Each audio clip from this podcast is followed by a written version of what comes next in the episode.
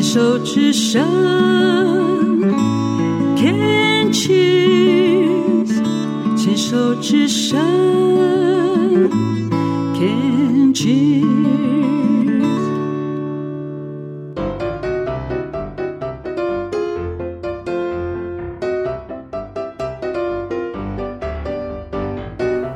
牵手之声，暖暖新世界，我是 Sunny，欢迎继续收听节目第三个单元趣味冷知识。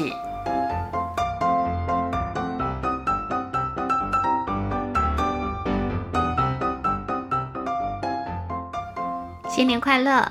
哎，是我搞错了吗？今天不是元旦，农历春节也是上个月的事了。今天的日期是三月一号。那这新年快乐是怎么回事呢？有朋友们猜到答案了吗？其实刚刚这新年快乐是送给两千多年前古罗马人的，因为根据古罗马历法，March 这个月份曾经是他们一年中第一个月份呢。今天的趣味冷知识，让我们借着这跨越时空的祝福，一起回到小时候每一本故事书的开头。很久很久以前，来探索一下月份的演变史。我们中文对于月份的说法比较简单，就是一月、二月、三月，一个一个数下去，清清楚楚。但英文是给每一个月份一个名字，虽然因时间久远，说法或者来源未必完整可考，但还是可以从许多的推论中梳理出大致的模样。我们要先回到西元前七百三十八年，罗马城的第一任统治者罗慕路斯开始。罗慕路斯根据希腊历法制定了属于罗马城自己的历法。这个历法前后只有十个月，前四个月份都是来自于神话中的人物。第一个月份以罗马战神 Mars 命名，后来成为英文的 March。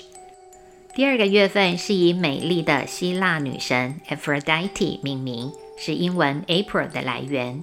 第三个月是以罗马女神 Maius，后来成为英文的 May。第四个是以罗马神话中的天后 Juno 来命名，英文转为 June。而后面的六个月份都跟数字有关，分别是 Quintilis、Sextilis、September。October、November 跟 December，我们学英文时会学到跟数字相关的字首。字首的概念类似中文的部首，例如三点水的字，像是江、河、海洋，都跟水有关。木字旁像是树木的树、柱子的柱，都可以从部首推敲出一些讯息。从拉丁文或希腊文而来的字首。是出现在一个生字的开头几个字母，它们会表示特定的意思，像是 bicycle 的 bi 就是数字二的意思。那 cycle 有循环、圆形之意，因此有着两个轮子的脚踏车 bicycle 这个字就被造出来了。刚刚说后面的六个跟数字相关的月份，就有表示数字的字首。Quintilis 的 Q U I N 表示数字五，Sextilis 的 S E X 表示六，是早期的五月和六月。September 的 S E P T 前四个字母表示数字七，October 的 O C T O 表示八，是之前的七月和八月。November 的 N O V E M 前面五个字母表示数字九，December 的 D E C 或者是 D E C A 表示数字十，是原本月份的九月跟十月。这十个月份中有六个三十天，四个三十一天，加起来三百零四天。那一年三百六十五天多出来的六十一天怎么办呢？别担心，罗马人把这六十一天当作是休养生息的冬天，不排进月份的。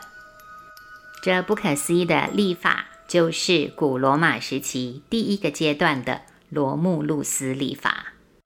统治者都是希望有改革、有政绩。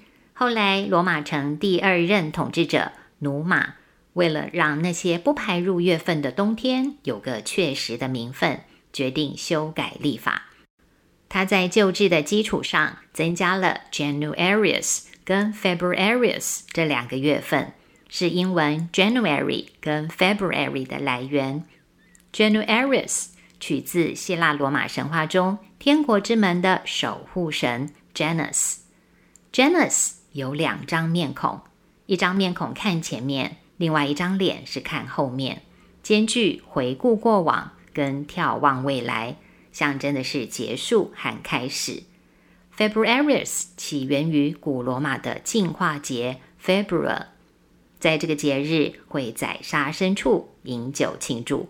据说古罗马人认为单数是吉祥数字，所以每个月的天数都变成吉祥的二十九天跟三十一天了。不过他们刻意把 Februarius 从二十九天变成双数的二十八天。第一个可能性是这段期间是罗马囚犯的受刑月份。第二个说法是要把这个月份留给地狱之神，刚好跟进化有些呼应。这个阶段有趣的事情是，两个新增加的月份究竟该摆在年头还是年尾，争议不断，一直没有定论。虽然新的改革已经让一年从三百零四天拉长到三百五十五天，但采用月亮历法的总天数还是跟地球绕太阳一圈有十多天的差距。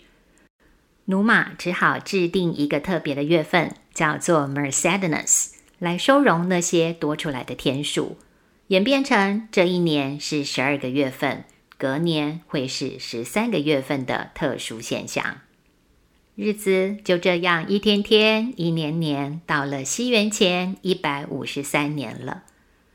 当时的 January 跟 February 终于确定要依序安置在一年的开头，因为这个决定，先前的十个月被迫往后挪动。原本一年的第一个月份是 March，就这样硬生生变成了我们现在熟知的三月。也是因为如此，那六个有着拉丁文数字字首的月份位置也跟着全部往后移动，整个乱了套。表示数字七的 September 竟然变成第九个月份，明明是表示数字八的 October 安置在十月，跟九相关的 November 成了十一月，而表示数字十的 December。却成为一年的最后一个月份。听到这里，朋友们是不是也觉得一团混乱呢？其实，混乱的事情还没说完呢。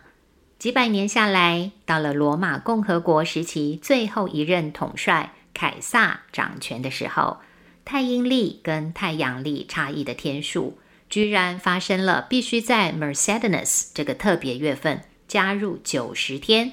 才能够让其他月份跟春夏秋冬的季节相符合。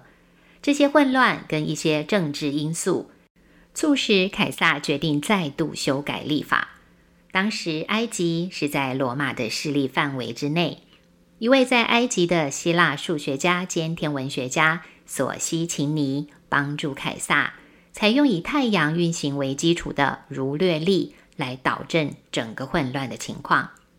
儒略历一年有三百六十五天，分为十二个月，规定单数月三十一天，双数月三十天，已经有平年跟闰年的概念，所以平年时二月二十九天，闰年时十二月三十天，每四年一样至闰一次。这个改变已经可以看到我们现在历法的原型，亲切很多。这是西元前四十六年的事。早期的五月 Quintilis 跟六月 Sextilis，同样因为添加两个月份 January 跟 February 而被挪成了七月跟八月。可是现代英文中七月叫 July，八月是 August，这又是怎么回事呢？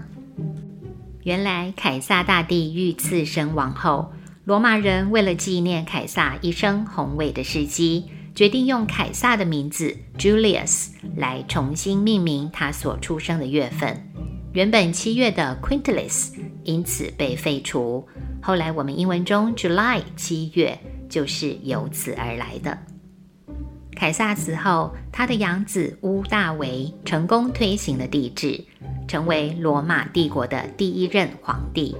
为了显示他跟养父凯撒一样伟大，他也希望用他的名字来命名月份。虽然屋大维是在九月出生，但是因为他在八月受封为奥古斯都，这个头衔称号是神圣庄严的意思，所以身为罗马帝国第一个皇帝的他，换掉了原本 Sextilis，将八月份用这个头衔称号重新命名。这就是现在八月 August 的来源。现在两位伟大的统治者都有月份来纪念他们的伟大了。不过，仍然有个很严重的问题存在。这个问题是，代表凯撒的七月是三十一天，而代表乌大维的八月只有三十天，差一天就表示 August 奥古斯都没有凯撒那么伟大，这可不行啊！所以，西元前八年，凯撒的儒略历单月三十一天，双月三十天，平年时二月是二十九天的这个规定，被奥古斯都修改了。原本一三五七是大月三十一天照旧，八月到十二月的大小月颠倒过来。原来小时候我们在学月份的天数时。口诀七月大八月大的原因，就是受这位奥古斯都的影响啊。还好奥古斯都没有坚持他要比凯撒还伟大，不然我们现在的八月可能就会有三十二天的情况出现了。还有个问题，八月多拿了一天，整年的天数就变成三百六十六天了呀。没关系，没关系，就从二月的二十九天扣吧。于是乎。非闰年的二月又跟努马历法时期一样是二十八天了。如果大家听得迷迷糊糊的，很正常。悠长的过程的确是曲折又混乱。不过，凯撒的儒略历计算地球绕行太阳一圈的时间，跟目前大多数国家采行一五八二年所颁布的格里历，也就是现在我们使用的国力，两者的数值非常接近。不仅令人赞叹西元前四十六年那位索西琴尼计算的精确成就，也好奇那一段有着埃及艳后的埃及是何等光景啊！